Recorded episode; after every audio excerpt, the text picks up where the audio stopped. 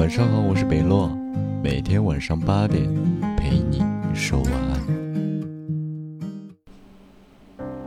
村上春树曾说过：“我动了离开你的念头，不是因为你不好，也不是因为不爱了，只是你对我的态度让我觉得你的世界并不缺我。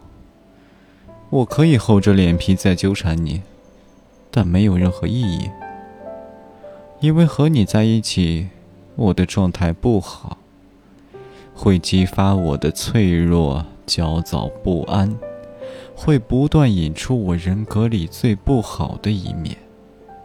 与其和你在一起相互消耗，不如就算了吧。